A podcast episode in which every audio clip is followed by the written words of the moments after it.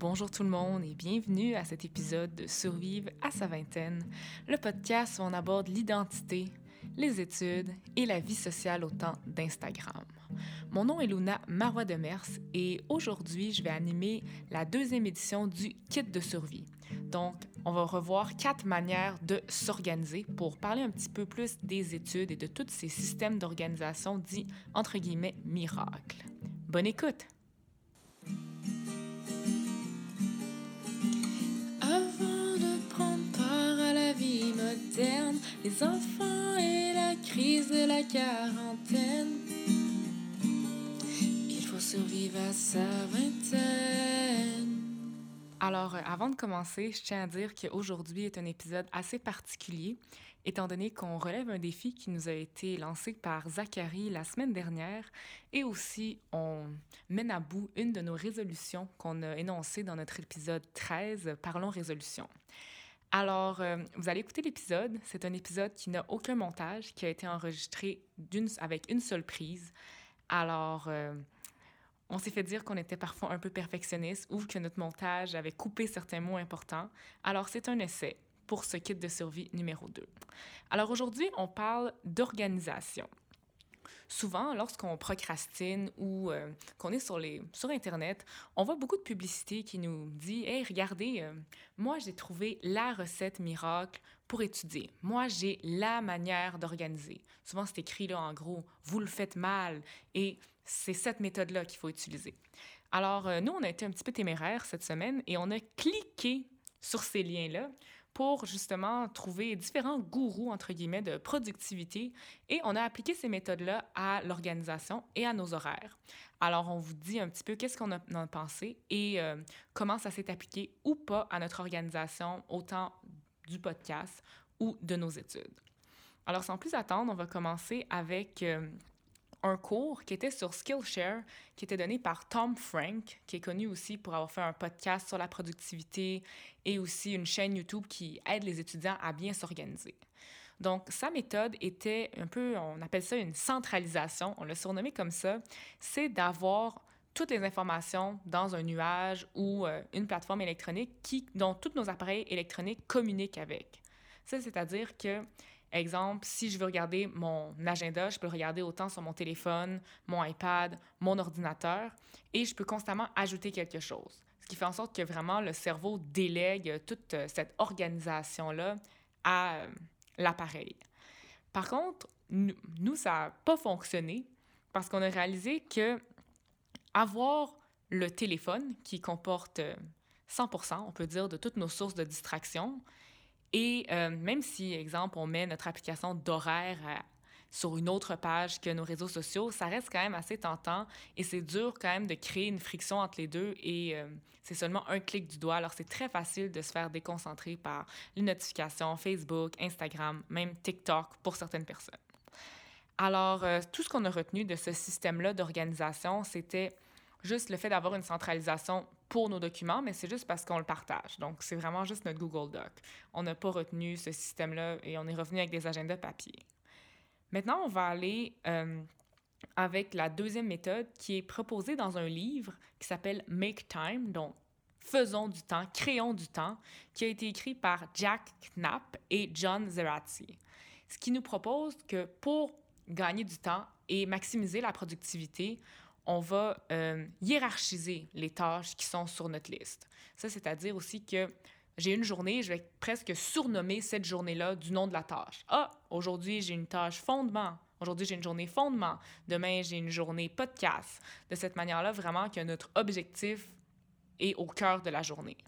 Alors, on a essayé ça.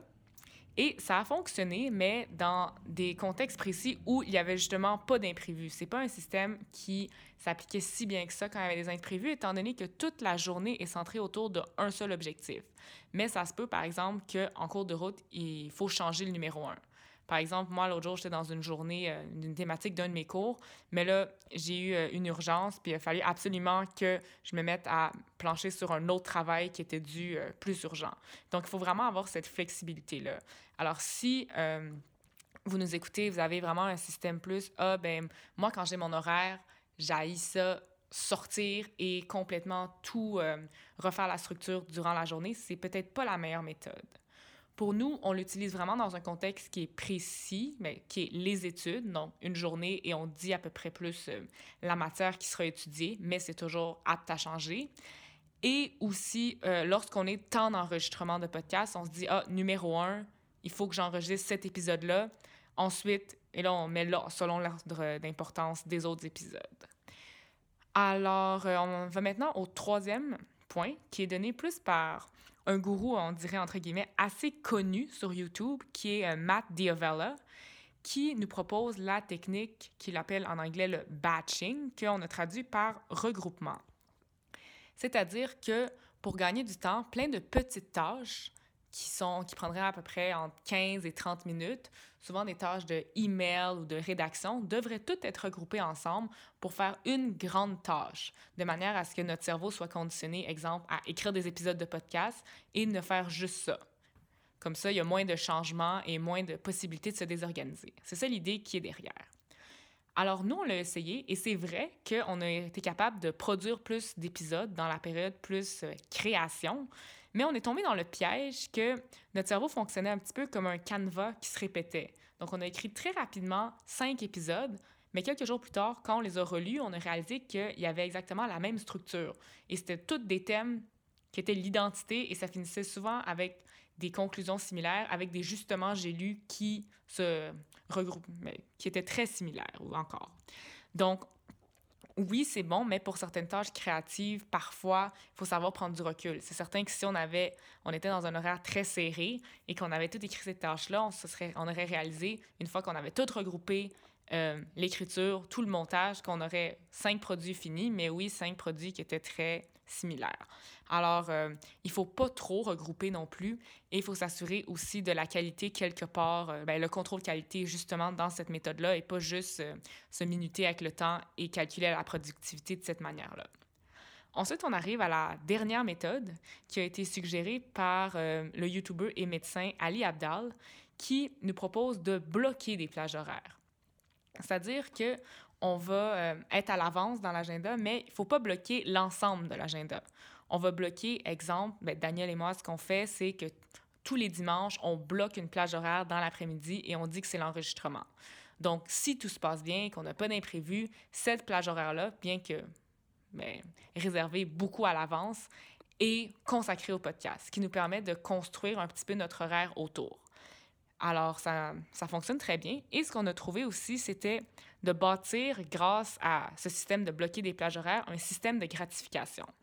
Alors, les journées qu'on va prioriser euh, pour justement bloquer, ça va être soit un vendredi, samedi ou dimanche.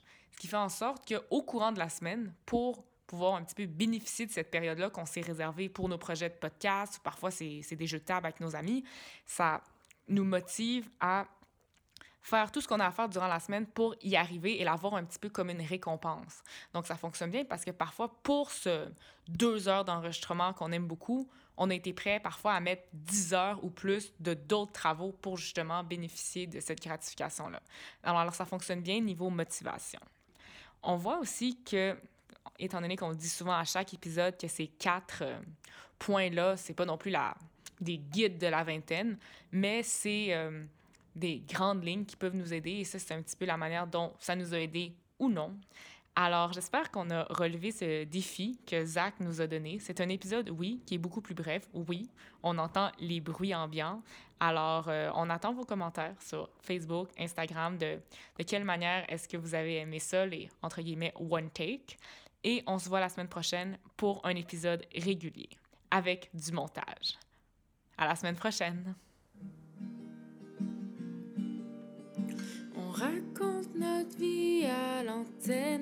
En espérant pas le regretter dans la trentaine. Mais c'est comme ça qu'on survit à notre vingtaine.